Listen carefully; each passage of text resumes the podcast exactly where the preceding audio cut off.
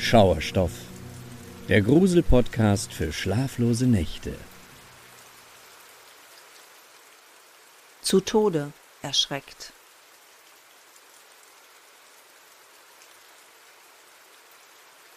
Es war bereits kurz vor Mitternacht. Hannah war todmüde und sehnte sich nach ihrem Bett. Sie hatte eine lange Arbeitswoche in der Fabrik hinter sich, und der anschließende Streit in der Kirche hatte sie regelrecht ausgezehrt. Doch nun saßen sie und ihr Mann John hier bei den Gemeindemitgliedern und zugleich ihren Freunden Mr. und Mrs. Favell und deren verwitwete Untermieterin Harriet Ward vorläufig fest. Dabei konnten ihre Freunde für diesen Umstand nun herzlich wenig, und vor allem Harriet hatte Hannah sogar richtig ins Herz geschlossen, obwohl sie sich erst seit kurzer Zeit kannten. Nein, Schuld war der Mob da draußen, der das Haus ihrer Freunde nun schon seit Stunden belagerte. Wenn sie diese Schaulustigen doch nur irgendwie vertreiben könnte, dann könnten sie und John einander untergehakt friedlich durch die Nacht spazieren und endlich nach Hause gehen. Schon morgen musste sie wieder am Fließband stehen. Sie brauchte Ruhe, so viel stand fest. Insgeheim wünschte Hannah sich, Harriet und die Favels hätten beim Gottesdienst nichts von ihrem Problem erzählt. Und doch verstand Hannah sie gut. Wer lebte schon gern in einem Haus mit einem unheimlichen Wesen im Keller? Es war klar, dass jemand der Sache endlich auf den Grund gehen musste. Der neugierige Pöbel da draußen würde dabei allerdings keine Hilfe sein. Immer wieder schoben sich schmutzige und durchgefrorene Gesichter an dem kleinen Kellerfenster vorbei, in der Hoffnung, einen Blick auf den schauderhaften Dämon werfen zu können. Das Leben all dieser Arbeiterfamilien war hier im industriellen Sheffield schon hart und monoton genug. Da konnte man jede Abwechslung gebrauchen. Hannah dämmerte, dass diese Leute womöglich die ganze Nacht vor dem Haus verbringen würden. Da kam ihr eine Idee. Bring mir ein grobes Stück Stoff, sagte sie zu Harriet. Die tat wie ihr geheißen und verschwand in ihre kleine Kammer. Kurz darauf kehrte sie mit einem groben Lumpen zurück. Ja, das sollte reichen, sagte Hannah nach kurzer Inspektion und ging dann schnellen Schrittes in Richtung Kellertür. Warte, wo willst du hin? fragte ihr Mann John besorgt. Sorge dich nicht, Liebster, gab Hannah mit einem Lächeln zurück. Wir können schon bald nach Hause. Vertrau mir einfach. Sie war überzeugt, dass ihr Plan aufgehen und sie die Meute vor dem Haus schon bald vertreiben würde. Und auch so hatte sie nicht viel zu verlieren, selbst wenn es da unten im Keller tatsächlich spukte. Hannah hatte im vergangenen Jahr schon so viel durchmachen müssen, dass sie nichts mehr so einfach erschaudern ließ. Beherzt drehte sie den Knauf und schwang die Kellertüre mit einem Ruck auf. Die völlig im Dunkeln liegende Treppe nach unten kam ihr vor wie ein großes, klaffendes Loch. Hannah erlaubte es sich nicht zu zögern. In weniger als einer Minute wäre sie wieder hier oben. Mit aufrechtem Rücken und festen Schritten ging sie die Kellertreppe hinab und ließ sich von der Dunkelheit immer weiter einnehmen. Immerhin, ein wenig Licht drang noch immer durch das kleine Kellerfenster ins Innere des Raumes. Dahinter drückten sich zahlreiche Gemeindemitglieder ihre Nasen an der Scheibe platt, als sähen sie einem Theaterstück mit ungewissem Ausgang gespannt zu. Doch mit ihrer Neugierde hatten sie es wirklich zu weit getrieben, befand Hannah. Sie durchquerte schnellen Schrittes den Raum, öffnete das Tuch, welches sie von Harriet bekommen hatte, und versuchte, es möglichst lückenlos vor das Fenster zu spannen. Von der anderen Seite konnte sie enttäuschtes Murmeln und Grummeln hören. Für heute würden die Menschen sicherlich keinen Geist mehr zu Gesicht bekommen. Als Henna das Tuch schließlich ausreichend am Fenster fixiert hatte, wurde ihr klar, wie still es plötzlich auf der anderen Seite der Scheibe war. Im ersten Moment glaubte sie, die Traube an Menschen habe sich bereits aufgelöst, doch das war nicht der Fall. Nein, dort draußen erwartete man mit angehaltenem Atem, was als nächstes geschehen würde. Denn nun war sie, Hannah, das Zentrum der Aufmerksamkeit. Würde sie es unversehrt wieder nach oben in den Wohnbereich und zurück in Sicherheit schaffen? Hannah, die durch ihr beherztes Handeln zusätzlich an Selbstbewusstsein gewonnen hatte, war davon nun mehr als überzeugt. Bis sie sich zum Gehen umwandte und ein gellender Schrei ihre Lippen verließ. Im England des 19. Jahrhunderts war das Leben für die meisten Menschen von harter Arbeit und dennoch viel Armut und existenziellen Ängsten geprägt. Industriemetropolen entstanden im ganzen Land und das Prekariat strömte in die Städte, um dort in Fabriken anzuheuern und sich für Hungerlöhne ausbeuten zu lassen. Viele waren so arm, dass sie sich nur engsten Raum als Unterkunft leisten konnten, meist in maroden und baufälligen Häusern, lange vor fließend Wasser oder gar Strom. Auch Hannah und ihr Mann John Rallison zählten zu den einfachen Arbeitern, die viel Plackerei und gesundheitsschädliche Arbeiten auf sich nehmen mussten, um überhaupt irgendwie über die Runden zu kommen. Doch noch eine andere Bürde lastete schwer auf dem Rücken der Eheleute.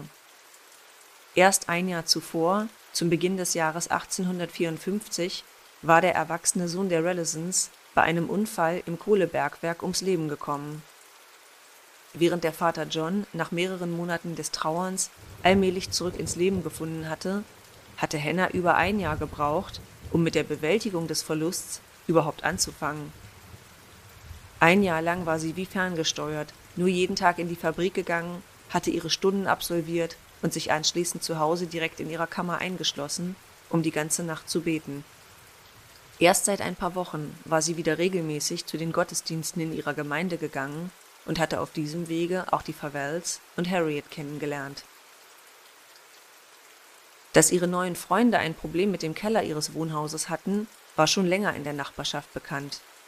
Auch die anderen Mieter des Hauses, weitere Arbeiterfamilien mit geringem Einkommen, beklagten sich über nächtliche Geräusche aus dem Keller, die man zuerst noch als Knarren und Rumpeln eines eben baufälligen Hauses abgetan hatte. Doch gerade in jüngster Vergangenheit hatte sich die Situation immer weiter zugespitzt. Und an jenem Sonntag, dem 24. Februar 1855, als Hannah und ihr Mann wegen der Menschenmassen in dem Haus ihrer Freunde festsaßen, hatte Harriet Ward, zuvor in der Kirche, nahezu Unglaubliches preisgegeben. Die junge Witwe hatte dort Stein und Bein geschworen, sie sei binnen der letzten 24 Stunden mehrmals auf einen Geist in dem Gewölbe unter dem Haus getroffen. Harriet beschrieb, sie sei dort unten einer alten, ausgezehrten Frau begegnet, die ein langes weißes Nachthemd trug und tiefe, entstellende Furchen im Gesicht hatte. Sie habe erst geschrien und sei dann bewusstlos von den Favels aufgefunden worden, welche den Vorfall bestätigten. In der Nacht zum Sonntag sei ihr die unheimliche Gestalt dann erneut im Traum erschienen Sie habe in dem Keller gestanden und immer wieder auf eine bestimmte Stelle auf dem gemauerten Fußboden gezeigt. Wortlos habe sie ihr zu verstehen gegeben, dass dort ein Goldschatz vergraben sei, den man ihr hatte stehlen wollen und sie anschließend brutal ermordet hatte. Und schließlich habe Harriet den Geist an jenem Kirchensonntag noch einmal gesehen, und zwar während des Mittagessens mit den Favels. Die alte Frau habe auf der Kellertreppe gestanden dieses Mal mit zahllosen Blutspuren übersät. Auch wenn die Favels die unheimlichen Geräusche und Phänomene im Haus ebenfalls wahrgenommen hatten, so hatten sie eine visuelle Manifestation des unheimlichen Geistes bis dato noch nicht bezeugen können. Dies sollte auch erklären, warum es bei dem anschließenden Gottesdienst, als die Familie Favell und Harriet Ward ihr Problem der Gemeinde vortrugen, zu einer heftigen Debatte kam denn natürlich fanden sich auch in der eingeschworenen Glaubensgemeinschaft einige Skeptiker, die die ganze Geschichte von der alten Frau und dem Goldschatz unter dem Haus für absoluten Humbug hielten. Andere wiederum glaubten den Betroffenen und schlugen sehr radikale Maßnahmen vor, wie etwa den Keller von außen zu verbarrikadieren oder gleich das gesamte Gebäude abzureißen. Beides führte nur dazu, dass sich Harriet und die Favell-Familie von ihrer Gemeinde überhaupt nicht unterstützt fühlten. Und je länger sie dort auf der Kirchenbank saßen und sich die hanebüchenen oder ketzerischen Vorschläge der anderen Mitglieder anhörten, umso mehr spürten sie die Wut in sich aufsteigen. Schlussendlich erhoben sie sich und verließen wortlos die Kirche. Sie hatten gegen die sich immer weiter aufwiegelnde Gemeinde eh keine Chance. Und nun mussten sie sogar fürchten, dass jemand ihr Zuhause dem Erdboden gleichmachen wollte. Hannah und ihr Mann John wiederum hatten natürlich die gesamte Debatte verfolgt und von vornherein Partei für ihre Freunde Harriet und die Favels ergriffen. Als diese dann wütend die Kirche verließen, war das Ehepaar ihnen schnellen Schrittes gefolgt, um sie moralisch zu unterstützen. Draußen vor dem Gebäude beschlossen sie dann schnell, dass es das Beste wäre, gemeinsam zum Wohnhaus zurückzugehen, um das Gebäude zumindest vor den offenbar geplanten Vandalismusaktionen zu schützen. Ihre Sorge um die wahnwitzige Idee der anderen Kirchenmitglieder sollte sich durchaus nicht als unbegründet herausstellen. Schon nachdem sie die Kirche wenige Meter hinter sich gelassen hatten, flog plötzlich deren Türe auf und zahlreiche Gemeindemitglieder strömten hinaus, um Harriet, den Favels und ihren Freunden Hannah und John zu folgen. Auf dem Weg zu dem Apartmentgebäude wurde die Menschenansammlung hinter den Freunden immer größer. Immer mehr Schaulustige schnappten unterwegs auf dass es womöglich einen echten Geist in dem Keller des Hauses zu bestaunen gäbe, was natürlich niemand verpassen wollte. Und als die kleine Gruppe schließlich das Wohnhaus erreichte und umgehend die Tür hinter sich verriegelte, hatte sich bereits ein gigantischer Mob vor dem Haus versammelt. Unschlüssig, was sie nun tun sollten, ergriff Mr. Favell das Wort. Er selbst zweifelte nicht an den Aussagen der Witwe Harriet Ward, Ganz im Gegenteil, doch ein Aspekt der Geschichte hatte ihn von Anfang an besonders interessiert.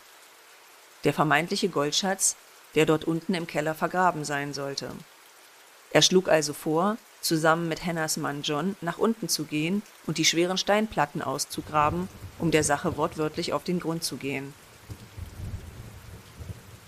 Gesagt, getan. Für den sensationslüsternen Pöbel dort draußen vor dem Kellerfenster war diese Aktion natürlich ein gefundenes Fressen. Mit angehaltenem Atem verfolgte man, wie die Männer sich nun stundenlang im Keller abmühten und immer wieder den Spaten an der Stelle versenkten, wo der Geist in Harriets Traum das Gold versteckt haben wollte. Doch die schweißtreibenden Anstrengungen der Männer, die bis weit in die Nacht hereinreichen sollten, blieben ohne Erfolg. Und Hannah fand sich, wie eingangs erwähnt, spätestens um kurz vor Mitternacht an einem Punkt wieder, an welchem sie einfach nur noch nach Hause wollte. Also kam ihr die Idee mit dem Stofflumpen, den sie schließlich beherzt vor das Kellerfenster hängte, um dem neugierigen Treiben dort draußen endlich ein Ende zu setzen. Doch als ihr gellender Schrei die angespannte Stille zerschnitt, wussten alle Beteiligten, dass dieser Plan gehörig schiefgelaufen sein musste. Panisch stürmte ihr Mann als erster die Kellertreppe hinunter und fand seine Frau leblos am Boden liegen. Ohne zu zögern hob er sie auf und trug sie rasch die Treppe hinauf, wo sich Harriet nun um sie kümmern wollte. Immerhin konnte sie feststellen, dass Hannah noch lebte, auch wenn ihr Puls schwach war. Holt mir ein feuchtes Tuch, rief die Witwe, in der Hoffnung, sie könne Hannah damit aus ihrer Ohnmacht befreien. Jemand reichte ihr ein kaltes Geschirrtuch, welches sie ihrer bewusstlosen Freundin um den Kopf wickelte. Während Harriet noch damit beschäftigt war, Hannah zu versorgen, lag diese weiterhin im Eingangsbereich zur Kellertreppe. Und so kam es, dass die Witwe irgendwann schließlich den Blick hob und regelrecht zu Eis erstarrte, als sie die Kellertreppe hinabblickte. Was Harriet dort sah, versetzte sie dermaßen in einen Schockzustand, dass sie ebenso wie Hannah das Bewusstsein verlor und neben ihr zu Boden stürzte. Dies versetzte die verbliebenen Anwesenden nun umso mehr in Panik.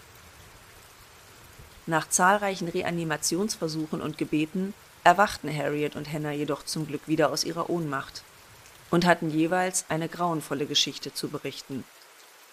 Hannah erzählte, sie habe sich im Keller, nachdem sie das Fenster erfolgreich abgedunkelt hatte, wieder der Treppe zugewandt und musste feststellen, dass dort der unheimliche Geist der alten Frau schon auf sie lauerte. Die Gestalt starrte sie mit weit aufgerissenen Augen an, und als Henna der spitze Schrei über die Lippen kam, stürmte der Geist direkt auf sie zu und durchdrang sogar ihren eigenen Körper, woraufhin sie bewusstlos zu Boden fiel. Harriets Geschichte wiederum war noch furchteinflößender als jene von Hannah. Während sie dabei war, ihre bewusstlose Freundin zu versorgen, glitt ihr Blick, wie bereits erwähnt, erneut Richtung Kellertreppe. Und dort, Unten am Fuße der Treppe stand wieder die schreckliche alte Frau in dem weißen Nachthemd und starrte sie aus finsteren Augenhöhlen an. Doch nicht nur das. Langsam erklomm der Geist die Stufen, bis er schließlich direkt vor ihr stand. Das weiße Nachthemd war aus der Nähe nur ein dünner Fetzen, unter dem sich unzählige tiefe Schnittverletzungen und siffende Wunden abzeichneten. Die Kreatur öffnete ihren Mund so weit, dass der Kiefer regelrecht ausgerenkt schien, und sie stieß einen dämonischen Schrei aus. Harriet war von dem Anblick derart überwältigt, dass sie nun ebenfalls direkt in Ohnmacht fiel. Nachdem die beiden Frauen jeweils ihre Version der Ereignisse erzählt hatten, tauchte endlich die Polizei vor dem Haus auf. Diese konnte zwar gegen den Dämon im Keller des Gebäudes nicht viel ausrichten, doch zumindest vertrieb sie endlich die zahlreichen Schaulustigen und die Menge zerstreute sich wieder. Es war nun bereits weit nach Mitternacht, als Hannah und ihr Mann John endlich nach Hause gehen konnten. Doch leider sollte dies nicht das Ende dieser schauderhaften Geschichte bedeuten. Denn nicht einmal zwölf Stunden nach dem ungeheuerlichen Vorfall starb Hannah und zwar unter gänzlich ungeklärten Umständen. Der herbeigerufene Arzt, der den Totenschein ausstellte, konnte keinerlei physischen Grund erkennen, warum die 48-Jährige so unerwartet aus dem Leben geschieden war. Henna war für damalige Verhältnisse gesund und litt an keinem chronischen Leiden. Man attestierte daher ein vorzeitiges Versterben als Folge des Schocks, den sie durch die paranormale Erfahrung erlitten hatte. Sie hatte sich, kurz gesagt, zu Tode erschreckt.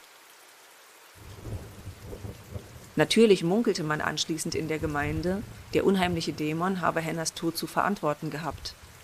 Grundsätzlich aber wollte niemand mehr mit dem Thema etwas zu schaffen haben.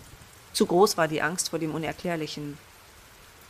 Während die Favels und alle anderen Mieter schnellstmöglich aus dem Wohnhaus auszogen und sich anderswo eine Bleibe suchten, wurde Harriet sogar aufgrund des Vorfalls aus der Kirchengemeinde ausgeschlossen. Man ging davon aus, dass ihre Fähigkeiten als spirituelles Medium, denn der Geist war vor allem ihr erschienen, mit größeren Gefahren für die Gemeinde verbunden seien. Derweil zog das nun leerstehende Haus immer mehr Gesindel an. Am Abend des 6. März 1855, also etwa zehn Tage nach dem Vorfall, versammelte sich abermals eine Meute von ca. 300 Personen vor dem Haus. Fenster wurden eingeworfen, verbautes Blei gestohlen und schließlich brach eine Gruppe von besonders wagemutigen Trunkenbolden sogar ein. Sie stürmten zusammen den Keller und gruben dort wie wild alles um, immer noch in der Hoffnung, den vermeintlichen Goldschatz aufzuspüren. Schließlich erschien erneut die Polizei und räumte den Tumult. Mehrere der Beamten wurden dabei verletzt. Einige Jahre später wurde das Haus dann schließlich abgerissen und man entdeckte zumindest ein paar Knochenüberreste unter dem Keller, die sich jedoch niemandem mehr zuordnen ließen. Einen Goldschatz hat man allerdings nirgendwo gefunden